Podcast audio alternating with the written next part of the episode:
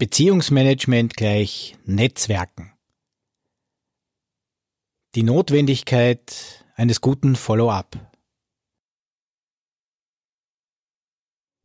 Wie oft haben wir oder Unternehmer, die wir kennen, Netzwerkveranstaltungen besucht und eine Vielzahl an interessanten Menschen kennengelernt?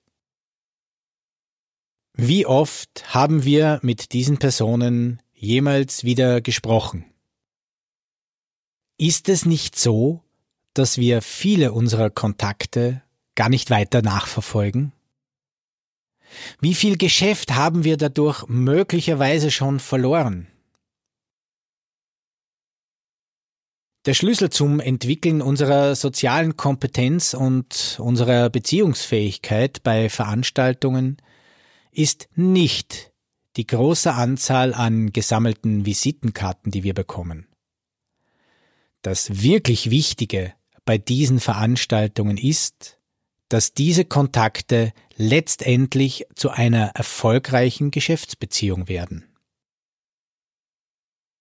Wie können wir jetzt diese Beziehungsfähigkeiten zu unseren Kontakten entwickeln bzw. vertiefen? Dazu ein paar Tipps. Rufen wir unsere Kunden persönlich an? Rufen wir die Kontakte persönlich an, die wir geknüpft haben? Finden wir heraus, wie weit ihre Projekte sind, in die wir möglicherweise auch involviert sind?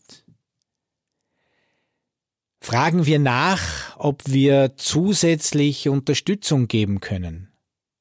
An dieser Stelle fragen wir in keinem Fall nach einer Empfehlung.